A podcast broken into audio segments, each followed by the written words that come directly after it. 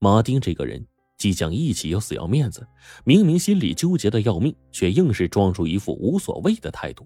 他发出一阵豪爽的笑声，说道：“林子，老哥是什么人？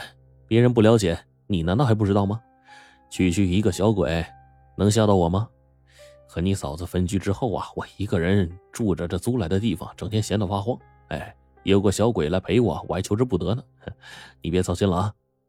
还别说。”几句大话一出口，还真能激起胸中的一股豪气。马丁恨恨的唾了口唾沫，赌气一般的自言自语：“老子倒想看看，就你这三板斧，能把老子怎么样？”马丁去买了一对耳塞，睡觉前塞进耳朵里，夜里再出现任何动静都听不到了。至于那个佛牌，马丁索性不再去管它。人就是这样，干脆豁出去了，就什么都不怕了。可惜马丁还是想太简单了，接下来的事情，一步一步的超出了他的心理承受能力。这天夜里，马丁开着出租车行驶在街道上，街道上行人寥寥，灯火寂寂，马丁心里莫名的泛起一股凄凉感，想起了自己那个曾经温暖的家。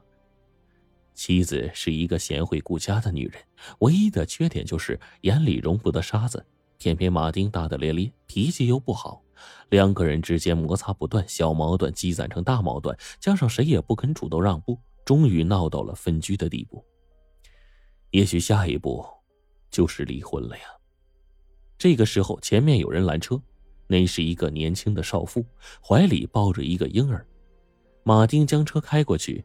少妇抱着孩子上了车，刚坐下，奇怪的事情就发生了。怀里的婴儿突然爆发出非常凄厉的哭声，像是受到了什么惊吓。少妇赶紧哄着那个婴儿，但是一点作用都没有。婴儿的哭声越来越大，哭的身体都在发抖。少妇不解的嘀咕道：“奇怪了，怎么好好端端的，哭哭成这样？”少妇抱着婴儿下了车，没哄几下。婴儿就止住了哭声，少妇重新上车坐好，不料婴儿再次大哭起来，怎么哄都哄不住。这么一来，少妇就害怕了，面露惊恐之色，抱着孩子下了车，逃命一般的走了。此时，马丁坐在车里呀，身体是一阵发寒。他曾听老一辈人讲过。小孩子的眼里可以看到成人看不到的一些不干净的东西。那么，刚才这个被吓坏的婴儿又看到了什么呢？又是一个月冷风清的夜晚，马丁在收工返回的路上捎上了一个老太太。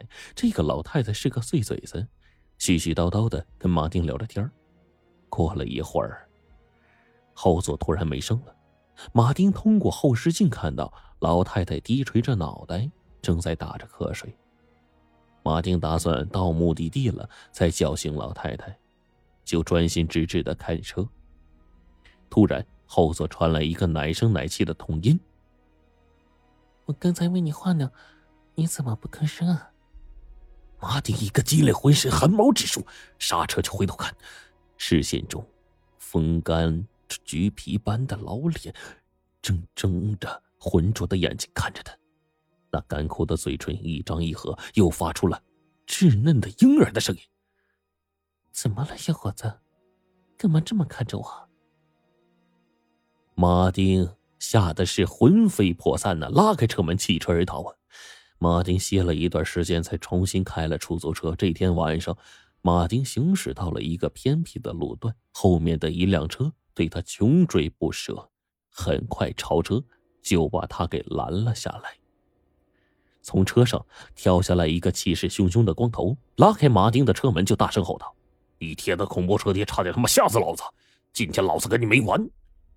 马丁知道，有些司机为了对付后车夜间开远光灯的恶劣行为，会在自家车的后面贴上形形色色的恐怖车贴。远光灯一照，顿时能把后车司机给吓个半死！但是问题是，马丁对这种行为一向是不以为然。他什么时候贴过恐怖车贴了呢？一听马丁矢口否认，光头越发的怒不可遏：“你还不承认？老子看得清清楚楚，是个婴儿的丑逼，眼睛是两个窟窿，你还留着心？你自己看，说着，伸手往后一指，光头的声音像是一下子掐断了。他一脸愕然的看着后窗的玻璃，干干净净的，哪里有什么恐怖车贴呀？要知道，马丁一直坐在驾驶座上，根本没有机会揭掉那个车贴。那这婴儿的形象，又该怎么思考呢？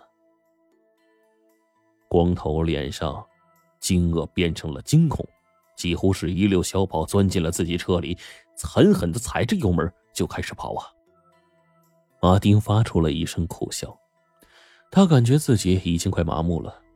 这天白天，包马丁出租车的那个人在交接车的时候，支支吾吾的说：“马哥，家里给我……”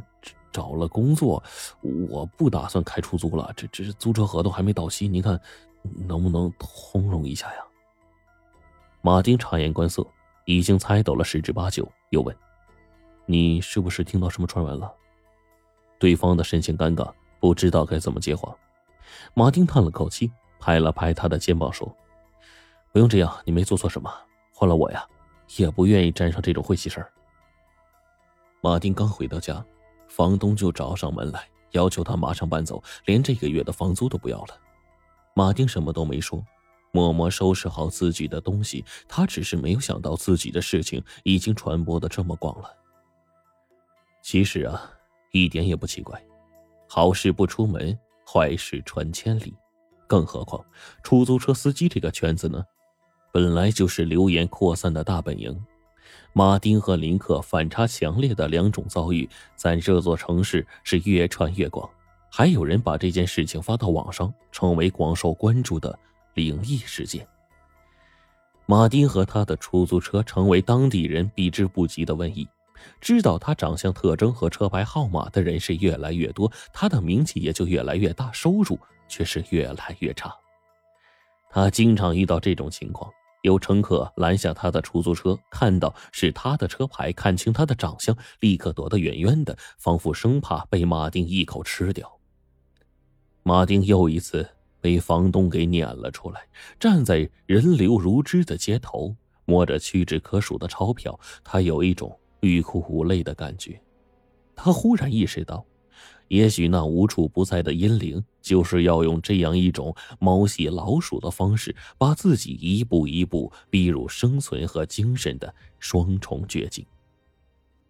天空阴云密布，一道闪电过后，大雨倾盆而下。很快，马丁就浇成了落汤鸡。他神情木然的在雨中走着。天地之大，何处是自己的容身之所呀？马丁像一个迷失方向的旅人一般，在黑暗中摸索着前行。他恍惚间看到了一束灯光，温暖而又遥远，强烈召唤着他，引诱着他。马丁朝着那束灯光走去，一直走到了一扇熟悉的门前。马丁呆站在门前，口中喃喃自语：“我怎么自己走回家了？”自尊心驱使着他转身离去，想要离开的时候，这个时候身后的门打开了。马丁高烧不退，口中不时发出着呓语。一个女人静静坐在床边，细心照顾着他。这个女人就是马丁的妻子文心。他和马丁分居以来呀，还是第一次见到丈夫。半年没见了，一个生龙活虎的大男人竟然变得如此的失魂落魄。在他身上到底发生了什么？突然，外面传来了敲门声。温馨过去打开门，见到门外站着一个穿着黑色风衣的陌生男人，手里拎着一个皮箱。温馨愣了愣，说：“请问你找谁呀？”陌生男人淡淡一笑。